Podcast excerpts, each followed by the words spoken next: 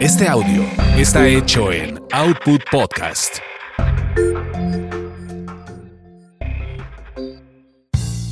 Bienvenidos sean a esta su orgasmería de barrio, donde el placer es todo nuestro. Mi nombre es arroba tulipán gordito y la banda que me respalda.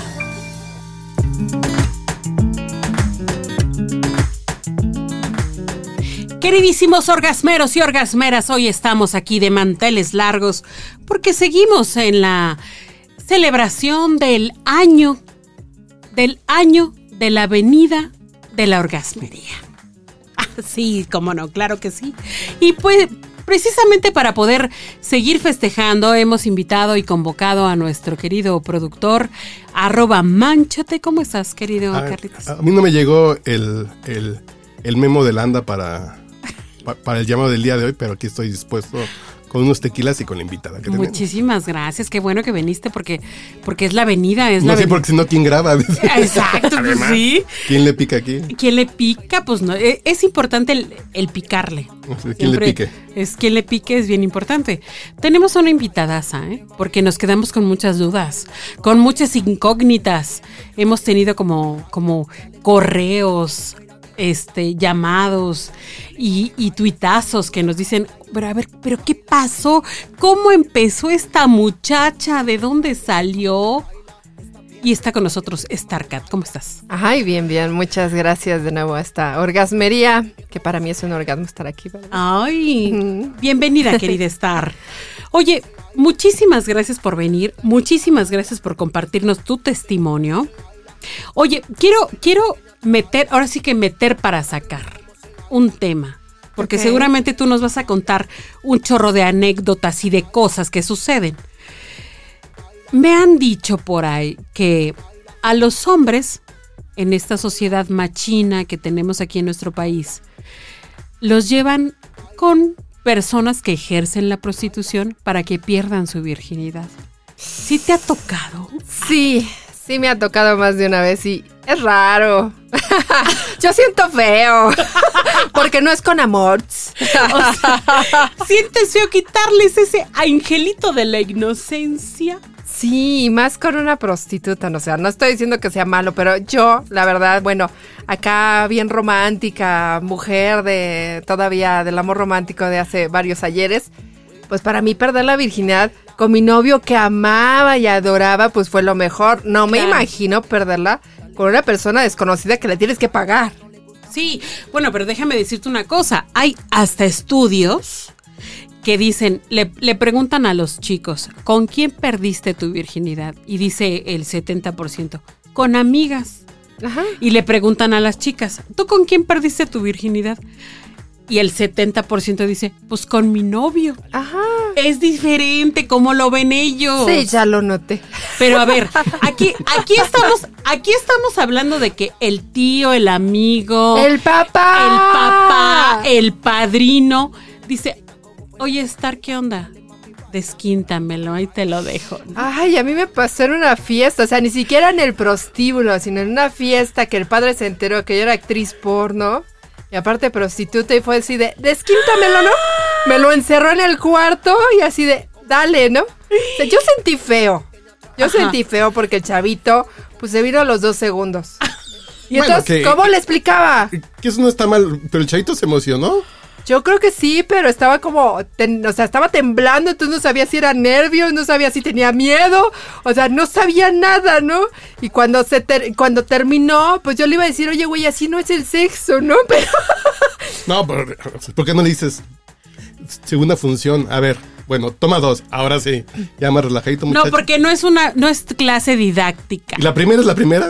¿Vale como la primera? no, es que le dio pánico al tipo, o sea, si yo, la verdad, yo sí me iba a sentar con él y hablar así maternalmente, no Ah. sobre el asunto sexual, de cómo era, de cómo se tenía que mover, cuánto tenía que durar, pero él así agarró, se levantó el pantalón, se cerró el cierre y se fue corriendo y así de, ¿qué le digo? Ay, mi vida. Sí, yo, o sea, yo siento que a lo mejor era más nervio. Yo, yo sentí feo por él. O sea, yo sentí que él sentí, sintió feo de no durar. Y No, muchas pero- veces en esos casos también son papás que a lo mejor dicen, pues no quiero que mi hijo se haga gay. se haga gay. Pero a lo mejor son, son papás machos que dicen, mi hijo es gay y no quiero que sea gay. Entonces, Sí, a, a lo mejor caray. peor, ¿no? Mira, fíjate, eso, eso fue algo muy curioso porque estábamos entre conocidos, bueno, yo a mí me llevó un conocido y, y ellos empezaron a hablar de cómo fue su primera vez de ellos en su entonces. Te estoy hablando de personas de arriba de 45 años, ¿no? Y la mayoría, fíjate, fue bien curioso porque la mayoría de ellos habían dicho que los había desquintado una amiga de su mamá cuando ellos eran menores de edad y que fue traumante. Entonces al chavito le dijeron, no quiero que para ti sea un traumante y mejor quédate con una profesional. Pero yo siento que se traumó más. Yo, eh, sí, lo bueno que las amigas de mi mamá no escuchan este podcast. Hijo. Pero yo ya en la secundaria, mi mamá tenía dos amigas que se me antojaban.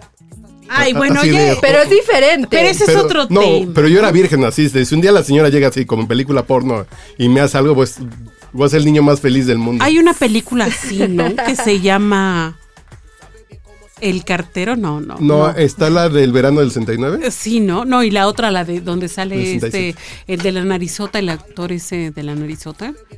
O sea, bueno, whatever, no importa. El punto aquí es que, eh, fíjate nada más, o sea, ellos pensaron que hacerlo con una profesional hubiera o, o pudo haber sido mejor, pero el chavito no dio la oportunidad para que tú le dieras esa parte educativa. Entonces ya se fue con una primera impresión en su mente de que pues se tenía que venir en chica y, e irse, ¿no? Y a lo mejor así anda por la vida haciendo infelices a muchas Exacto, mujeres. entonces así como que, o sea, porque aparte el chavito la verdad tenía lo suyo, el desgraciado, ¿no? Sí. Entonces así como que yo sí quería repetir, pero, pero él fue así como que ya me voy, ya me vine, o sea, yo lo vi más como pena de él, ¿no? Pena ajena de que no sabía qué tenía que pasar en ese momento y no me dejó explicarle. Claro, ¿no? claro. Entonces digo, bueno, viendo la situación de, de sus, de sus, de su padre y de sus amigos de su padre, que decía que fue traumante porque prácticamente las amigas de sus, de sus madres los, vi- los violaron. O sea, ellas no, a ellos no les gustaban las señoras. O sea, No era tu caso. Ah, no, era tu caso. No, porque también mi mamá tenía amigas feas que si me hubieran hecho algo, sí, sí me hubiera traumado. Pero si las amigas Pero- guapas me lo hubieran hecho, no sé. Fíjate que no me dijeron que era por lo guapa, sino por la edad. O sea, que sí les traumaba que una mujer de la edad de su madre se los cogiera. Sí, aquí estamos hablando ¿No? ya hasta de pedofilia, Ajá. si tú quieres, Sí, ¿no? la verdad. Además, sí, la señora como perversona, ¿no? Así como el chavito no va a decir nada y. Exacto. Yo conozco a alguien que de ocho años, una señora hacía que le besara ahí. No, no, no, eso sí. Imagina, ya, ya, ya también son jaladas, ¿no? No, ya también son. ya es delito. Exacto, Ya ya es delito. no es Ay, delito. ay, no, ay, no, no. Entonces, Ahí es delito. Y los que me han sucedido ya en el prostíbulo que me los llevan, pues también van con ese nervio, ¿no? Así como, o sea, no sé por qué tienen nervio, o sea, no sé si tienen nervio porque van y con una profesional, porque van a ir a un lugar, ¿no? Lúgubre, donde hay, hay, hay, hay- hay esto, ¿no? De, de, de este, de pecado, o, o porque no, yo también creo que a lo mejor creen que no van a hacer lo suficiente para estas mujeres, ¿no? Con, con, con estas experiencias sexuales, ¿no? Entonces, si van con ese temor, a veces no se les para a los pobrecitos, ¿no? Entonces, Pero tú igual cobras, amiga, Ah, ¿no? ¿O pues ni modo, ¿no? Ese es súper. si el amiguito no funciona, ese no es mi problema, ¿verdad? Yo le Claro. hago de todo, ¿no? Sí, sí, sí. Entonces sí es como, sinceramente yo en lo personal no sé por qué llevar a un hombre a un prostíbulo y por qué no, con la amiga, con la novia, ¿no? Ahora sí, tu experiencia profesional, ¿tú recomendarías a los padres, a los padres de familia que nos escuchan, a que lleven a sus hijos a perder la virginidad con una profesional de la prostitución?